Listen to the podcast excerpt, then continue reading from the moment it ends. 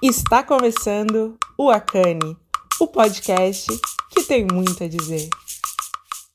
Olá, eu sou a Natália e eu tô aqui com a Camila, a Laís, o Jorge e a Cleo para a gente conversar sobre ser forte. Como assim ser forte? Ora, pessoas negras no Brasil normalmente são vistas como aquelas que aguentam tudo. Trabalho pesado, solidão, desconforto, dormir em qualquer lugar, é, longas distâncias, falta de afeto e de cuidado. Óbvio que isso é uma herança escravocrata e colonial. Mas, paralelo a isso, a gente também se faz de forte para passar pelas violências racistas e pela falta de empatia, afetos e cuidados. Eu não vou chorar, eu não vou cair, eu não vou ceder. É um escudo que a gente vai colocando ao nosso redor, mas que não tem funcionado muito bem, né? A gente sabe disso porque somos humanos. Então, se você é uma pessoa preta, vem aqui com a gente, vem dar um abraço de alma e vem ver como não é só com você que isso acontece. E se você é uma pessoa branca, vem entender e aprender a nos tratar de forma semelhante, com um pouco mais de empatia e afeto. E é isso, eu espero que vocês se divirtam nesse episódio.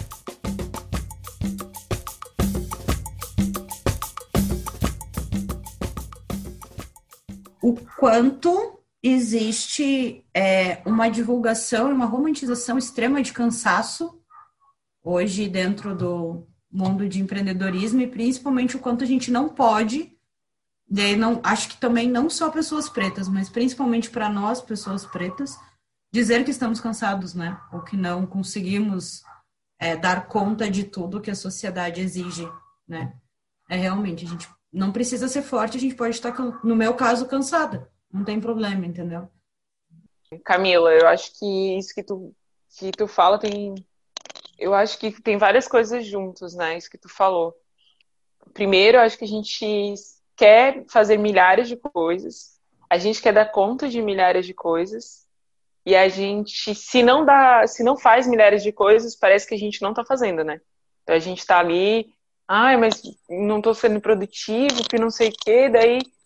Aí quando o dia termina, a gente não faz, por ter muitas coisas, a gente não consegue fazer tudo, muitas vezes. Fica nessa sensação de cansado, exaustas, né? Porque não dá conta. Essa semana eu tô bem produtiva e aí fazendo pequenas coisas. Porque antes eu botava um monte, um monte, monte, monte de coisa, não dava conta de nada e passava o dia. E, e é nessa sensação vazia, sabe? Tipo, que eu tenho um monte de coisa, fico perdida, e é essa, essa cobrança gigante que a gente tem, principalmente para a gente, no, no, meu caso, no teu caso, que no caso de todo mundo aqui que empreende, de alguma forma ou outra, todo mundo aqui empreende, é, essa situação ainda fica mais complexa, né? Porque quando a gente está lá dentro de um, de um ambiente fixo, com horário e tal, a gente tem aquelas metas, a gente vira as costas e vai embora. E no nosso caso, não, a gente tem trabalho extra, né? Adicional. Então, acho que nessa coisa do trabalho, né? É, por exemplo, acho que a, vez, assim, o, o, lugar onde eu me toquei, né? Que eu tinha que correr muito, foi quando eu entrei na faculdade, né? Eu comecei a estudar com outras pessoas, a maioria branca, óbvio. E assim, nos primeiros dias, primeiros meses, eu comecei a perceber que eu era a única pessoa que eu não tinha feito intercâmbio quando tinha 16, 17 anos, fora do país. Eu comecei a entender que eu não tinha algumas outras habilidades que as pessoas já tinham aprendido na escola ou nesse intercâmbio, né? Então, assim, eu já vinha com o déficit de, o déficit de não falar outra língua, ao mesmo tempo também de experiências, né? E eu tô falando de experiências técnicas mesmo, né? Tipo, é, quando eu fui fazer uma disciplina de fotografia, a maioria das pessoas que estavam na minha sala já tinham visto uma introdução à fotografia, ou fora do país, ou dentro da escola cara, né? Que eles estudaram, assim. E aí foi a vez em que eu acho que eu olhei e pensei assim, caramba, eu preciso correr três vezes mais do que essas pessoas, se eu quiser ter um estágio, pelo menos, sabe? Assim. E aí, as primeiras vezes em que eu me candidatei a vagas, eu olhava o meu currículo e eu pensava, eu nunca estudei fora, eu não, sabe, eu, eu não tenho o que colocar nesse currículo, né? Eu acabei de entrar na faculdade, só tinha lá colégio e faculdade, mais nada, né? Era muito complicado, né? E eu e foi, acho que foi o momento em que eu me toquei que eu tinha que correr mais e ao mesmo tempo, né, é, que nunca era suficiente. Uh, quando a gente para para pensar em romantização, a gente entende o quanto a gente tem que estar tá sempre sendo forte ou fazendo é várias coisas e demonstrando isso. Quando a Nath fala assim, ah, não tinha tantas coisas, talvez, para colocar no meu currículo naquele momento, você tem que estar tá sempre sendo duas vezes mais do que os outros que já estão te apresentando alguma coisa. Então, você tem que estar tá se bancando mais forte. E aí eu acho que entra um ponto que daí vai lá para trás, onde a gente se cobra, né? Ah, a gente se compara muito. E às vezes o teu currículo era tão bom quanto e você não precisava, sabe? Mas você tem que estar tá bancando que você é forte, que você vai passar por aquilo e que tudo bem. E às vezes a gente só quer dizer assim, cara, que droga, eu não pude estudar fora e isso foi um. E frustra, não sei pra ti, pra mim frustrou. Quando eu olhava uns currículos, eu pensava, pô, que droga. Mas eu tô aqui, não, tudo bem, vou fazer minha trajetória e vai dar tudo certo, sabe? Porque Sim. a gente tem que bancar que tá ok. Sim, é isso mesmo, mas é isso mesmo que eu quis dizer, né? Tipo, a gente tem que ser forte para conseguir fazer tudo ao mesmo tempo e correr atrás do que a gente precisa, porque senão a gente não consegue acompanhar. Mas eu acho que isso também tem a ver com uma coisa que é uma frase que eu tenho certeza que todos, todos de nós aqui já ouviu é, de alguém da família e independente da região a gente já ouviu que é a gente tem que provar que a gente é capaz, que a Sim. gente é melhor. Então, ah, eu estudo a gente nunca pode ser mediano, né? Isso é fato. A gente não pode ser o mediano, aquele aluno nota 7. A gente tem que ser o aluno nota 10. A gente não pode ser um funcionário mediano, a gente tem que ser um funcionário 10, que é o que a gente já falou em relação ao que a gente está se propondo aqui, né? Então, se a gente não for excepcional, a gente vai ser muito criticado. Mas a gente também tem o direito de, de ser o que a gente é. E muitas vezes a gente não vai ser 100% em tudo. Então, tem coisa que a gente vai ser mediano e ok. E a gente não deveria ser cobrado para ser excepcional em tudo, para ser ótimo e excelente em tudo, e nem deveria se cobrar para ser. Porque se cobrar para ser é a gente realmente ter que lidar com as nossas frustrações e engolir as nossas frustrações, porque a gente tem que ser forte. Não, porque a gente tem que ser mais. E aí a gente, para a gente ser mais, a gente não pode sentir dor. Porque a gente tem que engolir o que dói para seguir, seguir adiante, sabe? E aí, realmente, é, a gente fala sobre ser forte e ser frágil, né? Eu sempre falo, eu, eu quero meu direito de fragilidade, né? Como uma mulher, eu quero ser frágil também. Esse eu querer ser frágil, quando eu aceito a minha fragilidade, né? Eu quero que a minha fragilidade seja vista, às vezes eu não aceito a minha fragilidade. E isso é um outro processo de dor, né? Mas é por isso que eu contei esse fato, sabe? Porque eu acho que muito cedo a gente aprende a não poder ser frágil. Então, desde muito cedo a gente aprende a ficar nesse lugar de correr atrás, o que faz com que a gente se cobre a ser forte toda hora, né? E aí tem assim, eu acho que são as duas coisas. Tem a sociedade cobrando que a gente tem que ser forte sempre, como a Camila falou. Nunca pode estar cansado, porque a gente é preto e preto não fica cansado nunca. E tem a outra questão que é da gente mesmo olhar e dizer assim: eu não tenho tempo para ser frágil, porque eu não tenho tempo a perder. Né? Tá todo mundo à minha frente, então como é que eu vou perder tempo? Meu currículo só tem duas coisas: o currículo das, do resto da galera tem um estágio fora do país, entendeu? Então, assim, é isso, a gente não tem direito de ser frágil em nenhuma esfera, né? É, o direito à vulnerabilidade, né, tem um, eu lembro livros, enfim, TEDx que falam sobre isso e nos últimos tempos eu acabei assistindo, mas esse ponto de ser frágil é muito engraçado porque é muito isso. A gente está numa linha, na linha de largada, a gente está lá na décima posição, entendeu? Então a gente não pode ser frágil, a gente tem que estar tá sempre bancando mais forte, porque a gente vai ter que correr duas vezes mais ou dez vezes mais do que quem está na nossa frente. Então, acho que da linha que a gente sai, muitas vezes, e a maioria de nós saiu, esse ponto de ser forte, não se permitir. E eu acho que assim, ó, não é que os outros percebam que a gente tem fragilidades e tudo mais. É deixar que a gente mesmo perceba as nossas fragilidades é, não existe, porque a gente sabe que a gente está correndo ainda 10 pontos atrás de muita gente. Tem mais uma coisa que às vezes eu paro e falo assim, cara, eu tenho 38 anos e eu sou muito grata por toda a trajetória que aconteceu nos últimos anos da minha vida que me trouxe até esse momento. Mas às vezes eu viro para o lado e eu tenho um cara de 18 anos, anos luz na minha frente. Mas assim, anos luz, nossa, entre em N contextos. E, e aí eu ponho a Camila com 38, com uma cabeça legal e tudo mais, acho que tem, fazendo esses comparativos, porque não tem como. Por menos que eu vá me comparar, eu olho e falo, cara, trabalho, mestrado, empresa, né? Dois pulos, vai, ganha tanto, e aí você olha para o lado e fala, e aí? Aí você pensa assim, cara, vou desmoronar? Não vou. Eu vou deitar minha cabeça, vou dormir três, quatro, cinco horas, vou levantar o dobro de força que eu tinha no dia anterior para tentar fazer. E aí eu volto talvez para a frase que eu começo dizendo, né? A gente romantiza daí o cansaço, porque a gente está sempre correndo atrás de algo que foi mais imposto do que escolhido por muitos de nós. E, e, o que tu fala, Laís, da questão, tipo, de criação, da gente ter que ser sempre o melhor, eu comecei a perceber algumas cobranças muito de uns anos para cá, porque eu não sabia por que, que eu me cobrava tanto por ser tão exigente, tão chato em alguns processos e tudo mais, agora eu falei, cara, ok, foi criada nesse modelo, entendeu? Me cobrar tanto, de exigir tanto, de ter que estar sempre melhor, e nunca, às vezes nem sempre melhor do que os outros, mas melhor do que eu fiz no dia anterior, sabe? Eu tenho que sempre apresentar um pouco mais do que eu já fiz. Eu estava falando sobre isso com a Laís essa semana, inclusive, que a gente tem um, uma cobrança assim na vida que a gente não tem um tempo para parar e sentir as coisas, tipo assim, ah, uma coisa me incomodou, eu vou parar e refletir sobre isso, viver esse incômodo, esse, esse sentimento. A gente não tem isso, a gente tem assim, ah, estou incomodado com isso, paciência, a vida que segue e vai lá e vai atropelando uma coisa em cima da outra. E aí a gente jura que aquilo ali está resolvido e seguir a vida. Só que aí, em algum momento, vem a, a conta disso, né? Porque as coisas não somem, elas estão ali em algum lugar. E aí chega algum momento que tem um gatilho, alguma coisa assim, a Cleo, inclusive, pode falar muito melhor sobre isso, que tem algum gatilho, alguma situação que a gente não espera, e aí desperta aquilo, a gente tem que lidar com aquilo de forma emergencial, porque a gente está condicionado nessa rotina que a gente não para para resolver as questões que, que perpassam a gente, que incomodam a gente, né?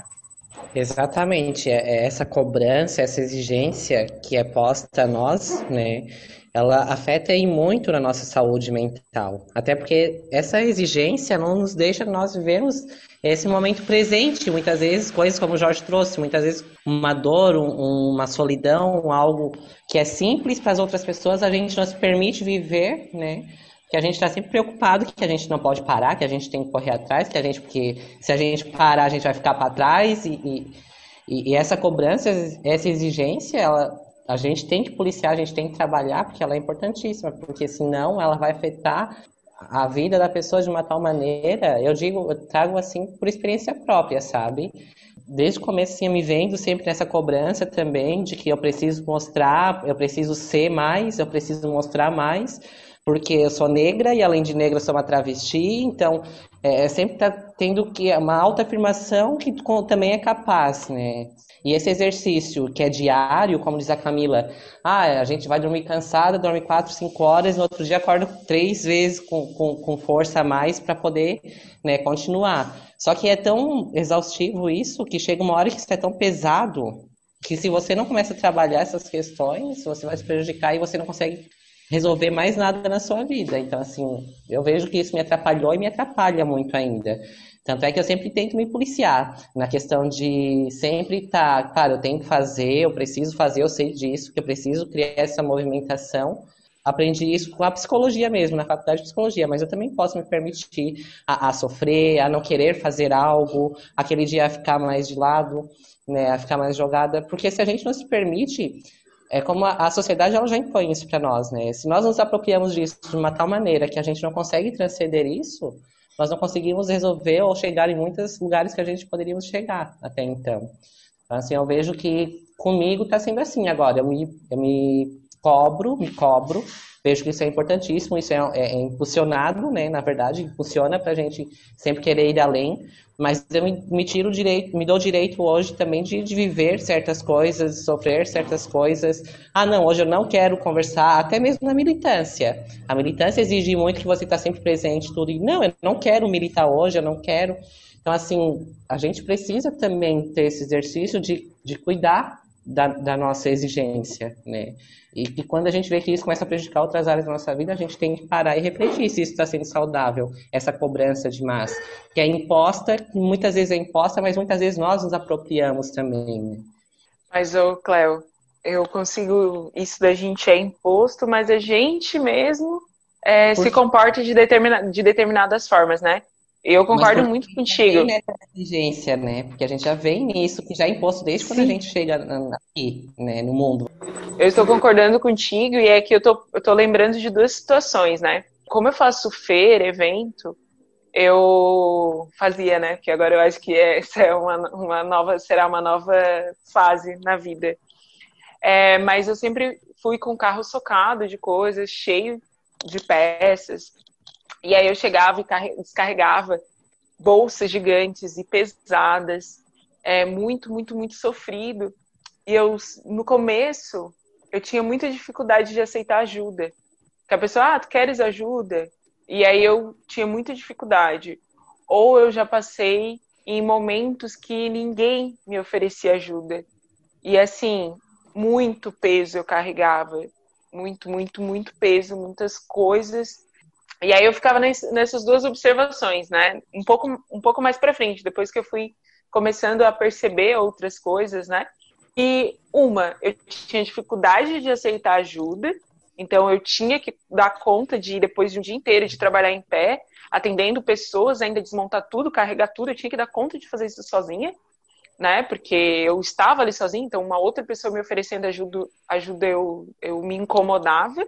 Ou quando ninguém me oferecia ajuda e eu estava ali sozinha fazendo todo esse movimento, e aí, muitas vezes, eu lembro claramente de depois de uma feira que foi muito cansativa e eu chorar por estar ali fazendo aquilo sozinha, sabe? De não ter ninguém para me ajudar a carregar as coisas, eu ser a primeira, uma das primeiras a chegar e ser uma das últimas a sair, mesmo ficando lá em pé 10 horas seguidas, atendendo centenas de pessoas, e aquilo me doer assim, né? Tipo, não dá, que o meu corpo não aguentava eu, uma coisa que me fez muito refletir né, sobre fragilidade e sobre aceitação, sobre ajuda, foi a, essa uma vez que eu fui no sushi, e aí eu fui com duas amigas minhas brancas, né?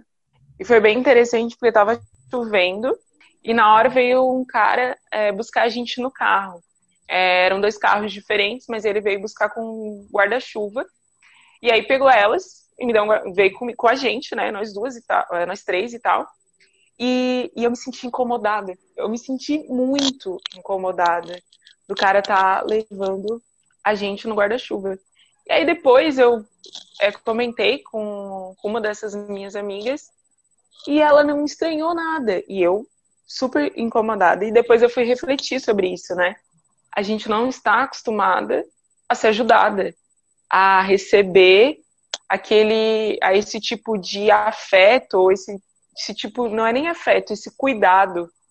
Né? A gente já está tão acostumada a não ter que ter causa estranhamento. E elas não, e elas não estranharam, porque é muito normal para elas ter esse cuidado, né? E aí, para mim, ali, isso faz fazem muitos anos já. Isso para mim é uma é uma percepção de que o quanto que a gente é diferente nessa nossa visão de cuidado, né? É, antes mesmo de ler Bell Hooks, eu não e entender um pouco mais sobre feminismo negro, aquela situação me incomodou, porque é o meu lugar de não de não ser sensível, né? De, de não, não receber cuidado de ninguém. Por mais que dentro da minha casa exista cuidado, mas esse cuidadinho assim externo parece que não, não me cabe, não me servia ali naquele momento. É porque a gente não sabe lidar com o que é novo, né?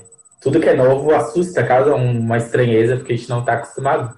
E aí é isso. Você não estava acostumado com esse tipo de, de, de, cuidado mesmo, de gentileza, porque, né? Não é o que está reservado para mulheres negras. E aí quando você tem aquilo, é, como é que lidar com isso? O que é que eu faço com isso aqui? Teve uma, uma coisa que me chamou muita atenção nesse momento agora da pandemia, né? É de que eu, mulheres é, incríveis, assim, que eu conheço, mulheres negras principalmente, assim, como, como virou uma coisa muito pesada de exigência, é, principalmente nessa coisa do empreendedorismo, né? Ah, eu preciso é, correr atrás, porque senão eu não vou ter dinheiro. Mas assim, a gente estava num momento de pandemia, então estava todo mundo no mesmo barco. Mas era muito difícil, né, para as mulheres negras principalmente entenderem que não é porque a gente estava numa pandemia, mas porque precisava correr atrás, né? Porque precisava fazer mil vezes mais para poder ter dinheiro. Então, assim, eu vi muitas amigas minhas passarem por esse, essa pressão, entendeu? tipo, vou criar aqui uma estratégia maravilhosa porque eu preciso fazer com que meu negócio volte a funcionar bem, né? Sempre falei, cara, calma, sabe? É pandemia, a gente tá no momento em que tá todo mundo com medo e tá todo mundo quebrando e tá todo mundo num período difícil mesmo, não é culpa tua, sabe? E, e assim, é muito pesado, né? É tão pesado que quando acontece uma coisa grande como essa, que impede, que vem externo, né? Às vezes você atribui como interno, sei lá. Esse momento de pandemia, ontem eu estava conversando com uma amiga sobre isso, assim. O quanto eu já... Ela me fez refletir, na verdade, né? Que é uma pessoa preta também, e a gente conversa muito sobre várias questões, e ela me fez refletir o quanto eu me cobro, e aí vem bem isso que a Nath falou nesse período de pandemia, uh, num primeiro momento, assim, passado o estágio inicial do meu Deus, o que está acontecendo foi, eu preciso dominar o planeta nesse período. E a única coisa que eu precisava era me manter respirando dentro do meu contexto asmático, sabe? Era só isso. Eu preciso me manter respirando longe desse vírus, mas não.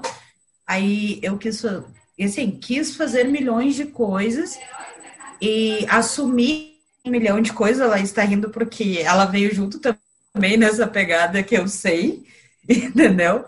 E, e agora, eu acho que até vou terminar e vou jogar para a Cleo. A gente entra num contexto de, além de ter que ser forte, se sentir culpada por não dar conta de tudo que assumiu, entendeu?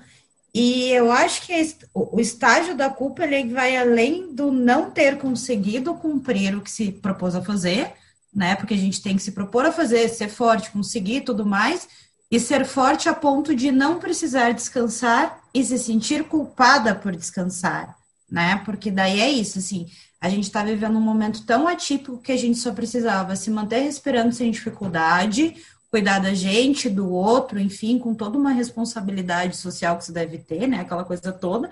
A gente quis assumir mil coisas e eu, e eu vi muitas mulheres fazendo isso, muitas mulheres pretas que nem disse a Nath, fazendo um corre muito maior nesse período.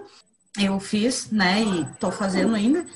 E é um, é um local que parece que não, não pode ter descanso, sabe? E os momentos que estão tendo de descanso tem muita culpa atrelada junto ao descanso. Porque eu não posso estar descansando, eu tenho que estar produzindo, eu tenho que estar sendo forte, eu tenho que estar mostrando, eu tenho que estar fazendo lançamento, tenho que estar, sabe? Meu Deus, não tá.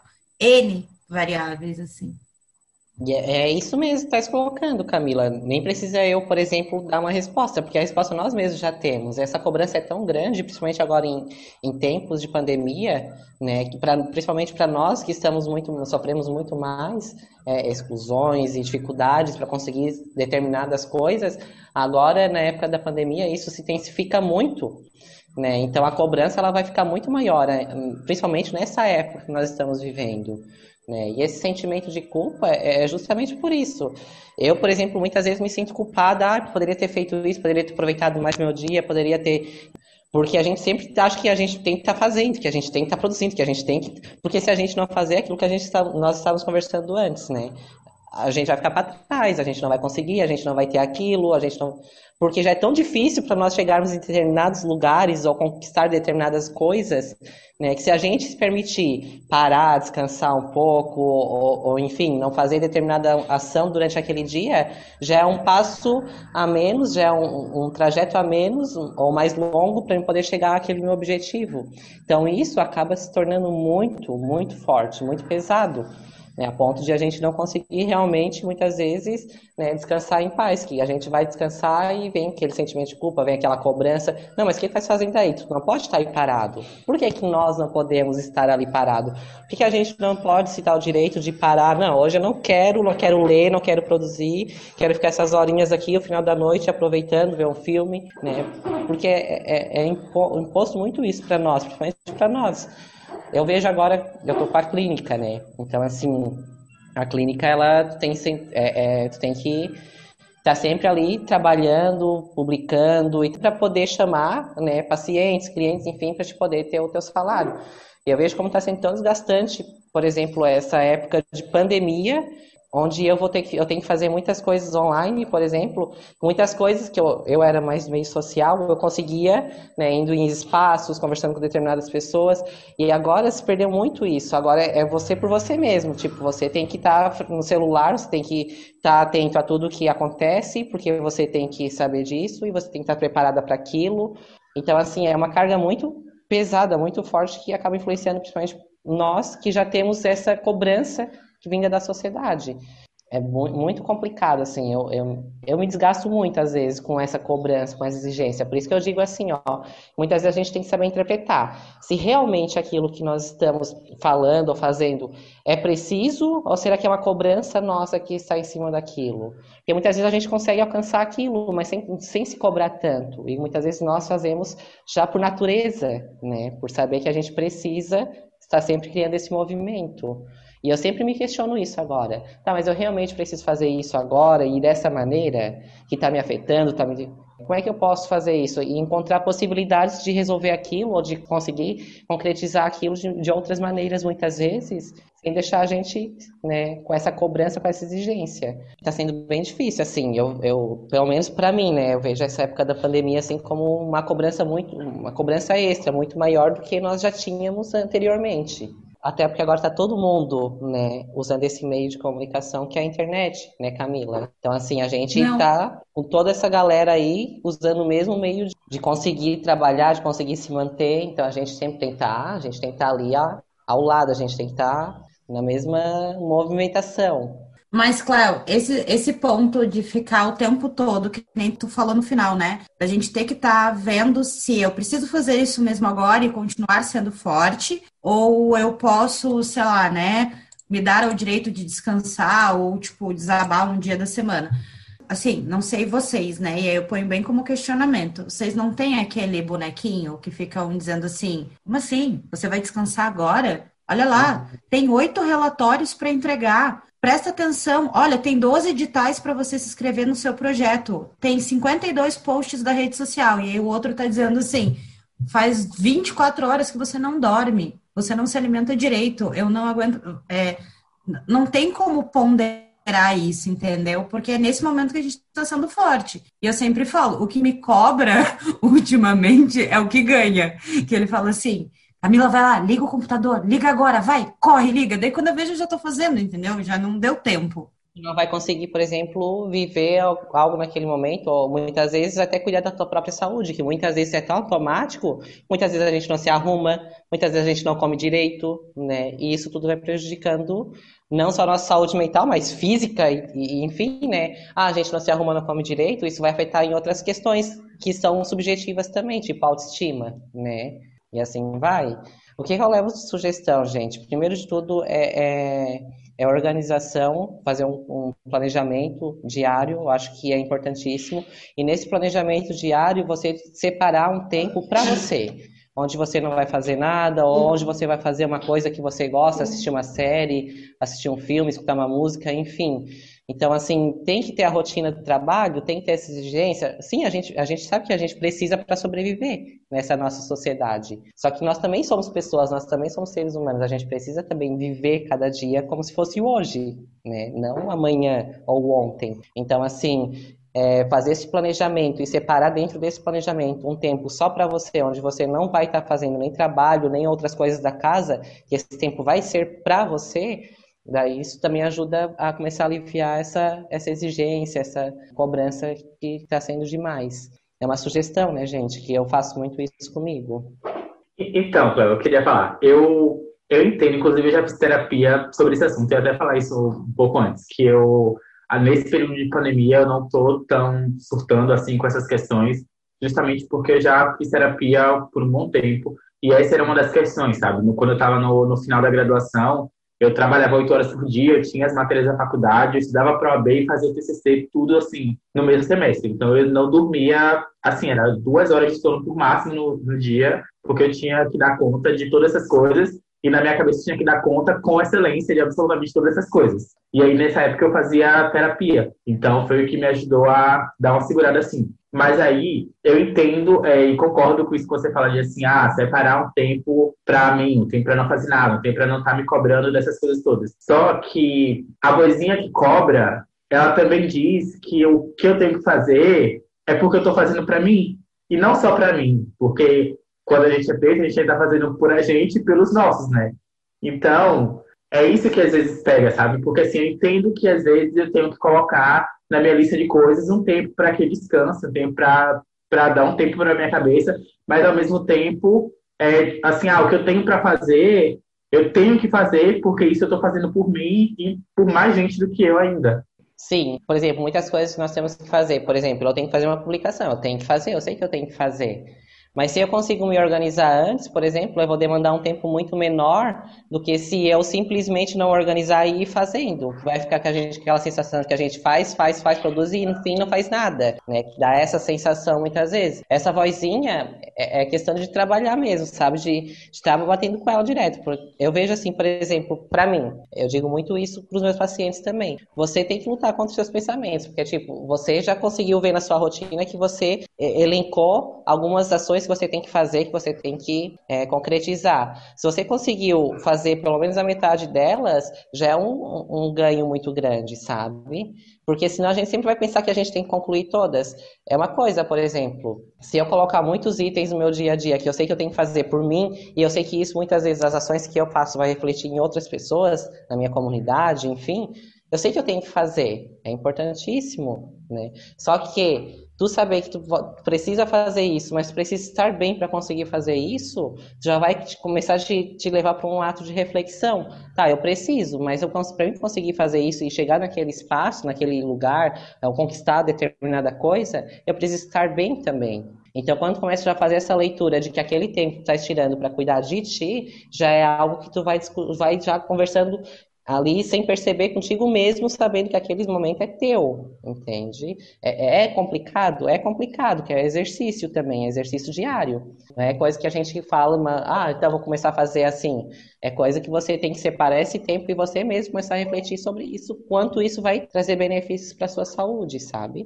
Uma coisa que o, que o Jorge falou e que me traz outra reflexão, né? Aqui a gente está falando sobre ser frágil, sobre o nosso sobre ser forte o tempo inteiro e sobre ser frágil também, poder ser frágil. Mas quando o Jorge traz essa reflexão, eu acho que ela é maravilhosa porque ela traz uma outra coisa. Nós somos a figura, nós somos as figuras que estão abrindo porta.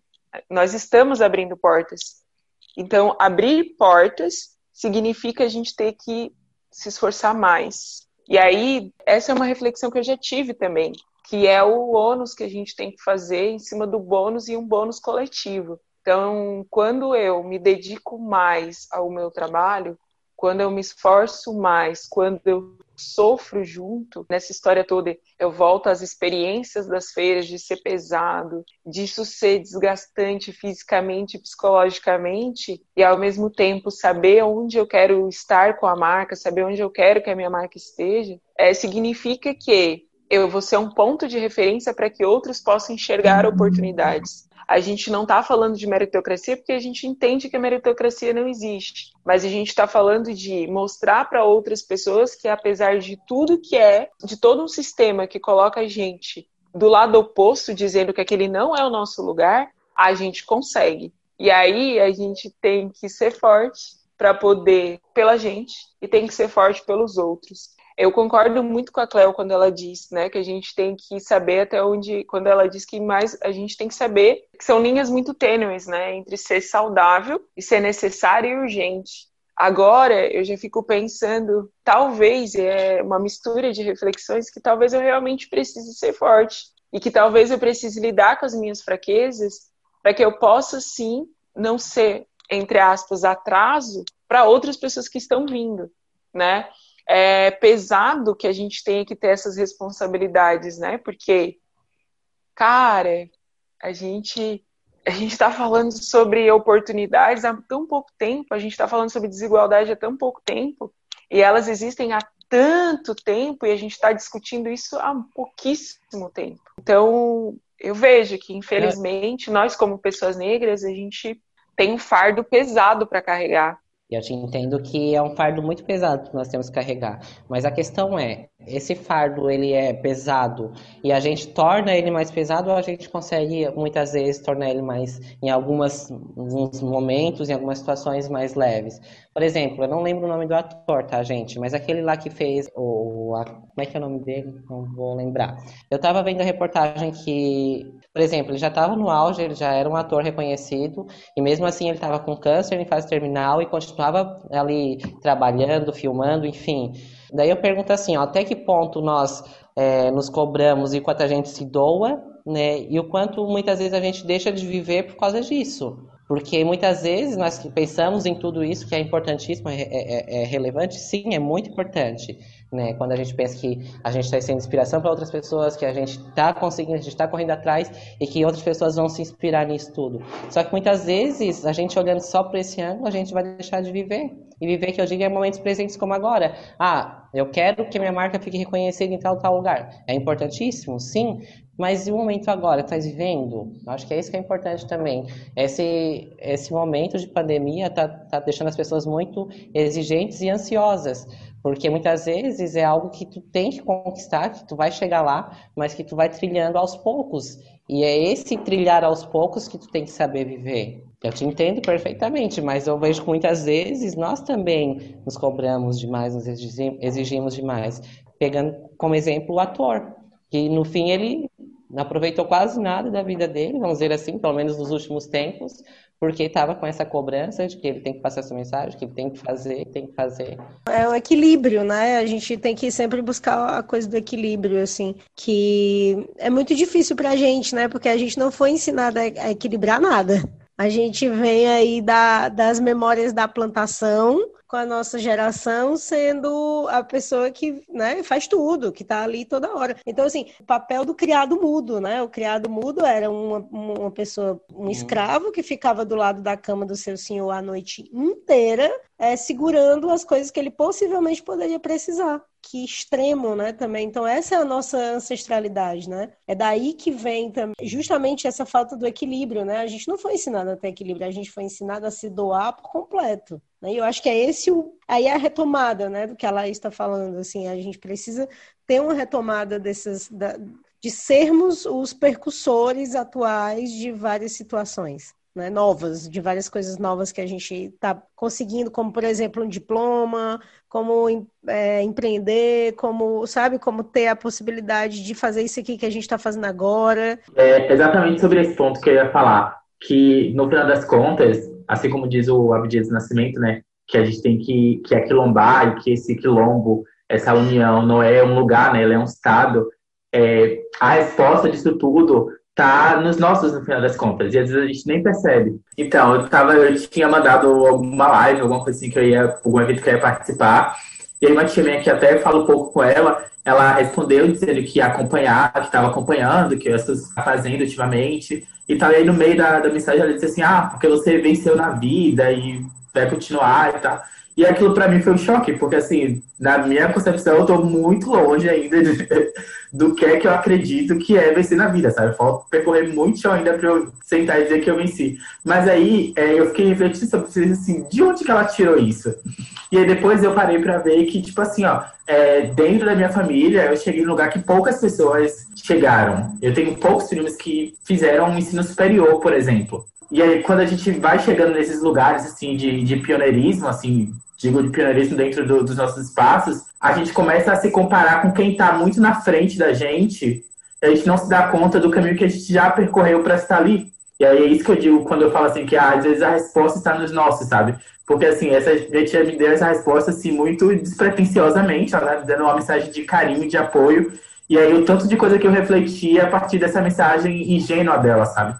Poderoso isso, né? Porque isso, a, a, gente vai colocando a nossa linha de chegada cada vez mais distante da gente, e ela já é distante, mas a gente não, não comemora as nossas vitórias, né?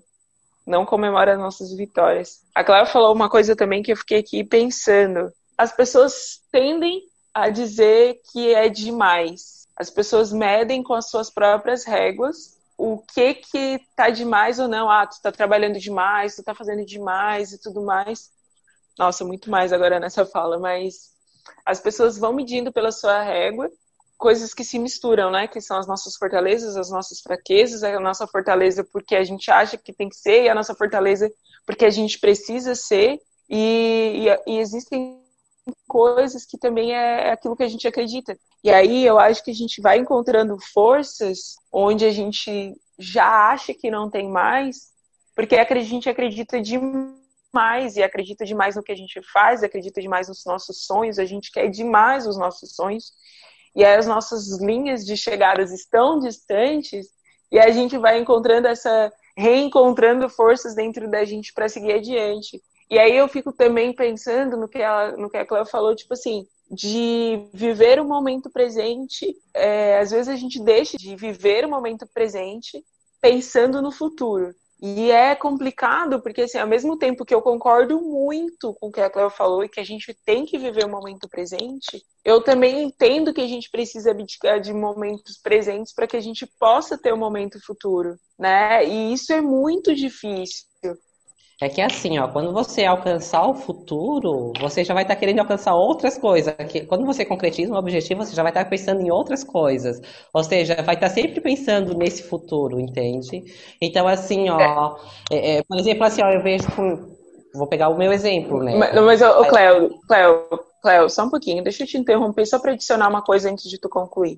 É, por exemplo, um primo meu, ele falou para mim que é como se eu tivesse parado de viver aos 27 anos porque eu estou empreendendo, vivendo muito o meu trabalho.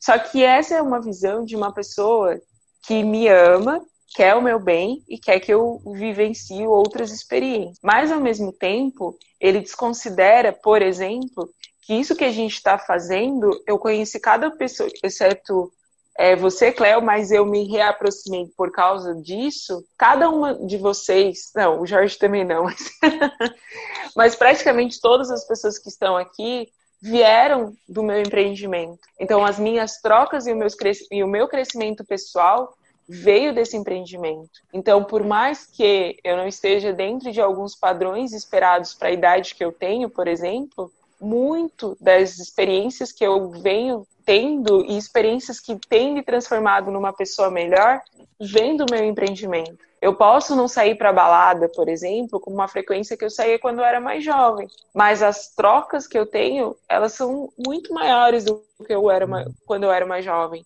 Então, assim, entendo que a gente às vezes tem que tomar um certo cuidado sobre aquilo que é viver no momento presente. Laís, a gente ter os nossos objetivos, as nossas metas, a gente se dedicar, tirar um tempo no nosso dia a dia para se dedicar naquele, naquele sonho que a gente tem, que a gente quer alcançar. Eu acho que é importantíssimo isso. Só que, que eu acho que é muito importante também quando nós fazemos isso de uma maneira mais saudável, sem essa exigência toda, sabe? Você pode fazer isso e você pode separar um tempo para você no seu dia a dia muito tranquilamente, sabe? Entendo perfeitamente, assim, quanto diz que a gente precisa abdicar desse momento presente muitas vezes para conseguir aquele objetivo, aquele sonho. Só que é muito importante a gente, nesse momento que a gente abdica, a gente separar um momento para nós também. Isso é cuidar da nossa saúde, da nossa saúde mental, da nossa saúde física, sabe? Eu te pergunto, você precisa é, é, todo o tempo que você dedica, você precisa realmente dedicar ou você pode tirar todo, no meio de todo esse tempo um tempinho para você, para olhar para você, para cuidar de você? Isso é importantíssimo. Não estou dizendo que, que não seja importante, é muito importante. Até porque se nós pararmos, a gente fica para trás, como a gente já conversou isso no início, né? Só que a gente muitas vezes toma isso como uma propriedade tão, tão grande na nossa vivência que a gente não vive certas coisas no nosso dia a dia. E certas coisas que são detalhes pequenos, muitas vezes, e que a gente não vive por conta dessa cobrança, dessa exigência. Então eu vejo como é importantíssimo. Sim, é, é importante. Só que é importante também nós tirarmos um tempo para nós também nesse, nesse percorrer, nesse, nesse caminhar, entende? Eu acho que a gente conseguiu falar bem em relação a essa coisa de empreender e de realizar coisas, mas eu acho que tem um outro, um outro tema importante, aliás, a gente falar, que é sobre relacionamentos, né? Como a gente precisa ser forte também quando a gente se relaciona com amigos e relacionamentos amorosos, sexuais, sei lá, né? Mas assim, como esse relacionamento, ele também exige da gente é, essa fortaleza, né? E eu digo isso porque, assim, eu percebo muito que é, não sei como é que acontece com vocês, mas assim, eu percebo muito que rola uma coisa assim, amigos brancos, né? Amigos brancos, eles sempre querem que a gente esteja ali quando eles têm algum problema. Mas nem sempre, quando a gente está com algum problema, eles estão do nosso lado.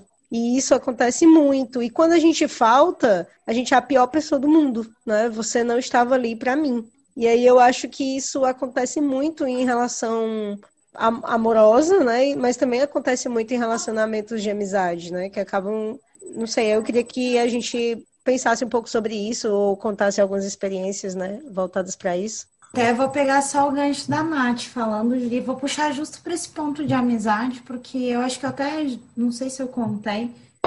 Esse período de pandemia, eu falo que eu acho que vários relacionamentos em diversos níveis e contextos foram feitos e desfeitos, né, neste período. E alguns dos meus foram, né, profissionais, pessoais, familiares, enfim. Eu acho que a, a palavra que, se, é, que traduz muito a minha meu período de isolamento é ressignificar, né? Porque eu ressignifiquei várias coisas, inclusive as minhas relações com as pessoas. E aconteceu uma coisa, meados de julho, talvez, ali, com, com uma amizade minha que me, me traz a, a esse momento, né? Porque a gente estava falando, foi uma das pouquíssimas vezes que eu saí de casa neste período de isolamento. É, e eu estou em isolamento desde o dia 18 de março, né? E sair de casa num contexto assim, vou falar com alguém, né? Eu fui dar um abraço de longe numa amiga que estava de aniversário, enfim. E aí fui até a frente da casa dela, entre uma conversa e outra, e blá blá blá. E, e aí ela me levantou uma questão que é sobre por que, que as pessoas negras morrem mais do que pessoas brancas no, devido ao Covid. Ela é uma pessoa branca, óbvio. E aí a gente conversou ali 15 ou 20 minutos e eu percebi que depois disso, e talvez nesses 15, 20 minutos de eu explicar para ela por que pessoas negras morriam mais, porque né, estavam em subempregos, que estavam trabalhando, andando de trem lotado, toda essa coisa toda, e ela tentar justificar que ela também teve dificuldade na vida e várias outras coisas, e eu falar, tipo, amiga, não dá, né? Por favor. Eu deixei de ser a amiga que, que tava ali, sabe? Para várias coisas. Porque ela não consegue entender aonde está o meu ponto de dor, aonde está o meu ponto de falar sobre isso e o quanto isso me incomoda. Eu acho que a gente falou isso no, na outra, no outro dia, né? A gente tem que estar tá explicando para as pessoas por que que dói, por que que a gente tem que falar, por que que isso, isso, isso causa um desconforto. A gente é, é, o vídeo do Yuri Marçal quando ele faz uma brincadeira do tipo, cara, são três e meia da manhã, eu tô com meu copo de caipirinha, sabe? Descanso um pouco, eu só preciso beber uma caipirinha hoje. É, e aí eu comecei a pensar sobre esse ponto da minha amizade ter ido pelo ralo, porque naquele momento eu mostrei todo um lado que eu acho que é bem frágil, que é onde me toca, entendeu? Me toca porque é bem onde morreu muita gente, tem todo o nosso contexto social e tudo mais, e o outro não entende. Eu não vou conseguir transportar isso para ela. Eu não vou conseguir mostrar isso. Porque é sentimento, né? É muito difícil a gente colocar isso no outro. E aí eu percebi que todo esse sentimento e essa dor e tudo mais desmoronou a minha amizade, tipo, porque naquele momento eu tô frágil, entendeu? E eu não consigo transparecer de outra maneira. E era um momento que eu só queria um tipo, amiga, tudo bem. Eu entendo o teu lado. Eu posso até não concordar com ele. Eu entendo o teu lado, eu entendo as tuas justificativas, eu entendo porque que você não quis vir comer um bolo e tudo bem, e daqui um dia eu passo na frente da tua casa, te dou tchauzinho e tá legal. E desde então a gente não se fala, entendeu? E eu pensei, poxa, para várias outras coisas é, dava certo. E quando você mostra que você está naquele ponto que você precisa de um apoio, e não é um apoio tão pessoal, sabe? Você deixa de servir. Nossa, Camila, te ouvindo, eu lembrei claramente de um acontecimento na época da, das eleições de 2018, de uma amiga, até então amiga, né? Desde os meus 16 anos, ela é minha amiga, era. E aí ela fazendo campanha e eu tentando justificar, dizendo: olha, existem mais 11 opções. A gente não tem só Lula e Bolsonaro, existem mais 11 opções. E eu tentando argumentar do porquê não Bolsonaro. Né? Eu estava falando sobre é, vidas negras, sobre pessoas LGBTQIA. É, eu estava falando sobre toda uma onda pautada na ignorância, pautada no ódio, né? não para tudo isso. E ela simplesmente não me ouvia, por mais que eu argumentasse sobre validação de mortes de pessoas negras e eu, e eu com sobrinho e afilhado, jovem, é, com familiares negros, eu falando sobre tudo isso e tentando argumentar sobre dados, enfim, sobre tudo. Ainda assim, ela não conseguia entender que isso me trazia dor, muita dor, que ela poderia sim, e eu, e eu não estava defendendo Lula, que eu não estava falando Haddad, vote qualquer outra opção. Escolha uma opção que não faça, que não, que não colabore com toda essa onda de ódio. E é um ódio contra o que eu sou. E eu falei isso para ela, contra o que eu sou, porque eu sou uma pessoa negra, eu sou uma mulher, eu sou uma pessoa defensora das causas LGBTQIA+, então assim, é ser contra o que eu sou. E isso é muito pesado porque é uma pessoa que até então eu amava e considerava uma amiga. Mas ela, no auge dos seus privilégios, ela não conseguia ter um olhar para mim, né? E, e, olha quanto isso é cruel, né? Para gente que a gente se relaciona com pessoas que não olham para gente, de verdade, assim, né? E, e aí eu volto, é, que a Nath perguntou sobre relacionamentos de amizade, relacionamentos amorosos, e são pessoas que não olham para a gente e enxergam na gente fragilidade, acham que podem fazer o que quiserem com a gente, que a gente não vai sentir, e a gente não vai sentir porque a gente é forte, porque ah, eu tenho, porque assim, eu, o meu porte físico, ele já mostra que eu sou forte. O que se diz, né? Eu ser uma mulher com 1,72m, ombros largos, quadril largo, com estrutura óssea larga, o que, que isso efetivamente fala sobre o que eu sinto? Né? Sobre o que eu sou sensível ou não. Então a pessoa me olha de longe e acha que essa daqui eu posso pisar em cima várias vezes porque ela não vai sentir. Né? E eu vou sentir. Só que muitas vezes eu escondo o meu sentimento até de mim, né? Então, olha, isso é, isso é muito cruel, porque eu, eu entendo que como sociedade pessoas brancas vão fazer e pessoas negras vão fazer também a mesma coisa com a gente. Porque a gente vai chegando pro lado de pessoas negras e a gente vai dizendo, bora, vamos lá, e não sei o quê. Como se a gente não tivesse que sentir essas dores, né?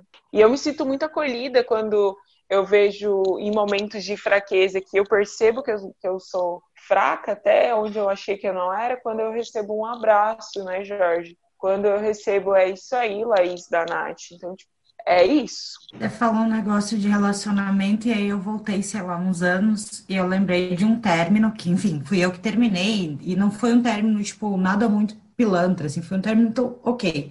E eu tava, assim, ó, debulhada por dentro e eu nunca vou me esquecer da cena. E ele foi na frente da minha casa, enfim, a gente estava terminando de conversar e ele chorando, chorando, chorando, e eu estava com esta cara linda de paisagem. Mas por dentro, gente, era um negócio assim, ó, eu lembro de fechar o portão, entrar, deitar no sofá e passar talvez três dias a fio chorando. E um pouco antes de eu entrar, ele me disse assim: Você é uma rocha, né? Você não sente nada, tá inteira. Porque ele falou, chorou e tudo mais. E eu banquei, tipo, uhum, tô inteira. Ali, plena. Gente, quando aquele carro virou a esquina, eu só me perguntava, tipo, cadê a pessoa plena, entendeu?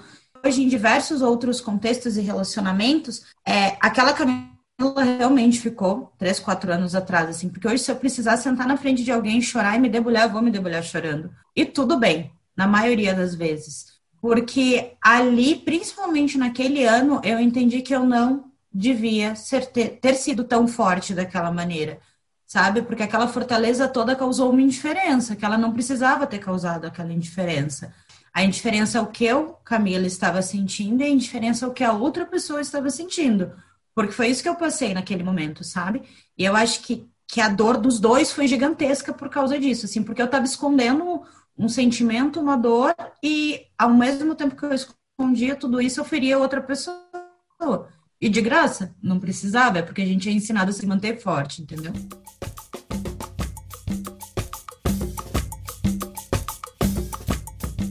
E a gente vai ficando por aqui, porque esse episódio e esse assunto tem muita coisa para ser dito. Ainda temos muito a dizer. Então sigam a gente nas redes sociais. No Instagram a gente está lá como arroba Oficial e no Twitter também. É só procurar a gente por esse mesmo arroba. Fala pra gente como é que você se sente também em relação a esse assunto. Como é que você se sente em relação a precisar sempre ser forte. A gente vai amar ouvir as experiências de vocês sobre o tema e fazer essa troca também é muito importante para a gente. Então, até mais e um beijo grande.